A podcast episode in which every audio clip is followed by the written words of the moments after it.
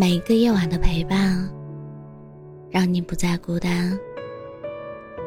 欢迎走进我的晚安电台，让你不孤单。我是主播叶真真。妖怪书斋里说：“我知你饱览过名山大川，而我只是江南一座低矮的青山。但轻舟过万重。”青山依旧在。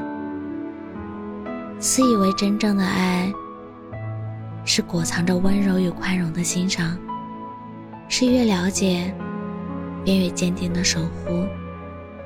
就像陈奕迅歌里唱的那样：“若你喜欢怪人，其实我还美。”真正懂你的人，会喜欢你的奇奇怪怪，欣赏你的可可爱爱。每个人。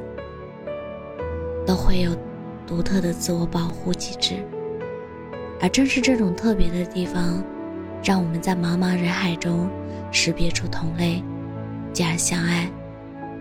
曾在日剧《花束般的恋爱》里看过这样一句话：“不相似的人们是无法恋爱的。”诚然如此。阿若和男友就是朋友眼中一对特别的恋人。在去往青岛的毕业旅行中，我们自驾途经一条沿海的公路，夕阳下映照的海水波光粼粼。阿若突然就提出想立刻下海，朋友们都精疲力尽，想回酒店休息。唯有阿若的男友同样兴奋，好呀，我也想去啊。后来在朋友圈里刷到他们海边的合影，夕阳下的两人笑得甜蜜而肆意。这不是两个人第一次让大家惊讶。阿若实在是个特别的女子。学生时代时，她曾有一次在已经关灯睡下后，突然想去顶楼喝酒看月亮，于是男友跑过来接她，两个人一起在顶楼。喝酒聊天到天明。男友提起他的小怪癖，总是笑得宠溺。我觉得他这样挺可爱的。阿若的每一次心若心血来潮，男友都不会觉得奇怪，而是次次有回应。这已经是我能想到关于爱情最好的诠释。再后来。阿若的二十五岁生日上，男友送上求婚钻戒的同时，附了一张明信片，上面写道：“你是一朵特别的花，全世界都在盼望你成长成玫瑰。但我还是希望你可以做你自己。在爱人的眼里，你的特别是世界上最好的宝藏。人的一生会遇到很多的人。”大部分人如同指尖的烟火，忽明忽暗，但唯有一个人，他的特别如北斗般照耀整个人生。情书里写道：“我爱你，不是因为这里只有你一个人而爱你，而是因为只想爱你一个人。你的小癖好，只有他才懂。”每一次心照不宣的目光交汇，都像一场秘密的探险。电影《心灵捕手》里，心理学教授尚恩向学生谈起自己的亡妻。他有各种各样奇妙的小特质。他睡觉时会磨牙、打呼，但那是他去世后我最想念的事。这些小特质让他成为我的太太。人们称之不完美，其实不然，这才是好东西。能选择让谁进入我们的世界。是的，爱情是一种神秘的吸引力。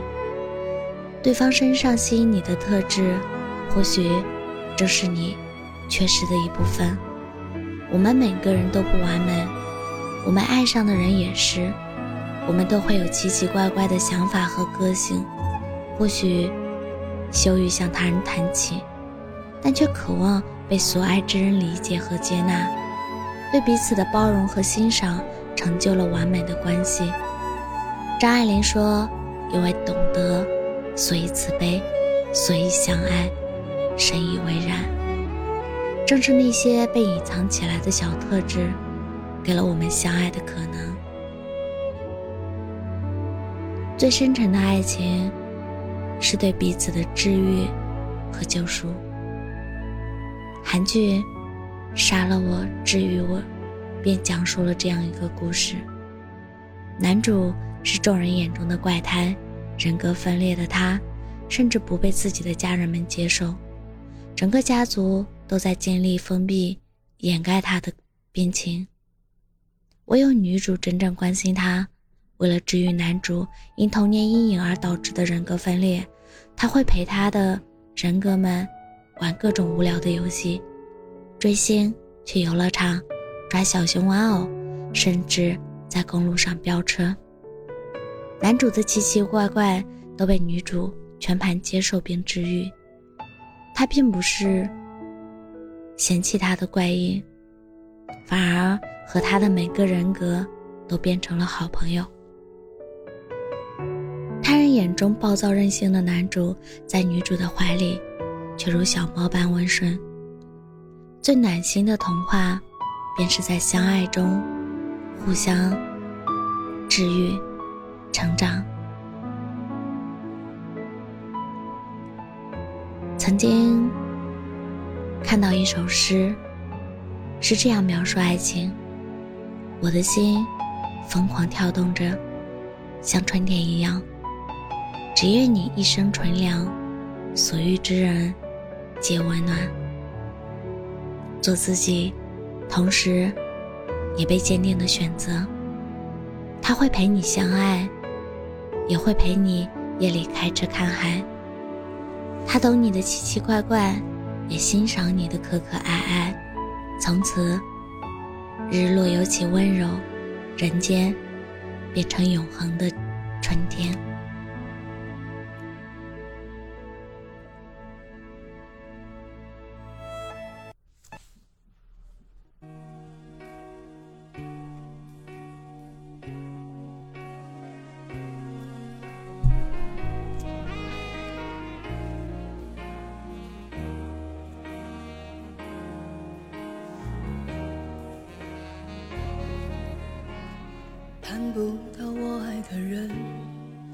知道我愿意再等。疼不了爱我的人，片刻柔情他骗不了人。我不是无情的人，却将你伤得最深。我不忍，我不能，别再认真，忘了我的人。离不开我爱的人，我知道爱需要缘分。放不下爱我的人，因为了解他多么认真。为什么最真的心碰不到最好的人？我不问，我不能拥在怀中，直到他变冷。爱我的人对我痴心不悔，我却为我爱的人甘心一生伤悲。在乎的人始终不对，谁对谁不必虚伪。爱我的人为我付出一切，我却为我爱的人流泪狂乱心碎。爱与被爱同样受罪。为什么不懂拒绝痴情的包围？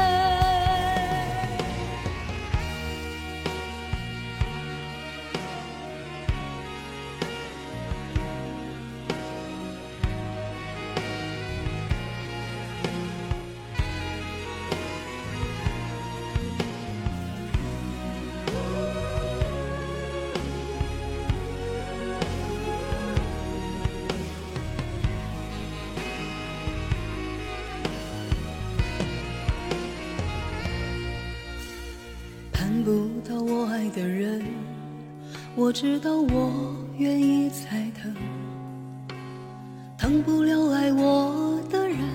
片刻柔情他骗不了人我不是无情的人却将你伤的最深。我不忍我不能别再认真忘了我。爱我的人对我痴心不悔。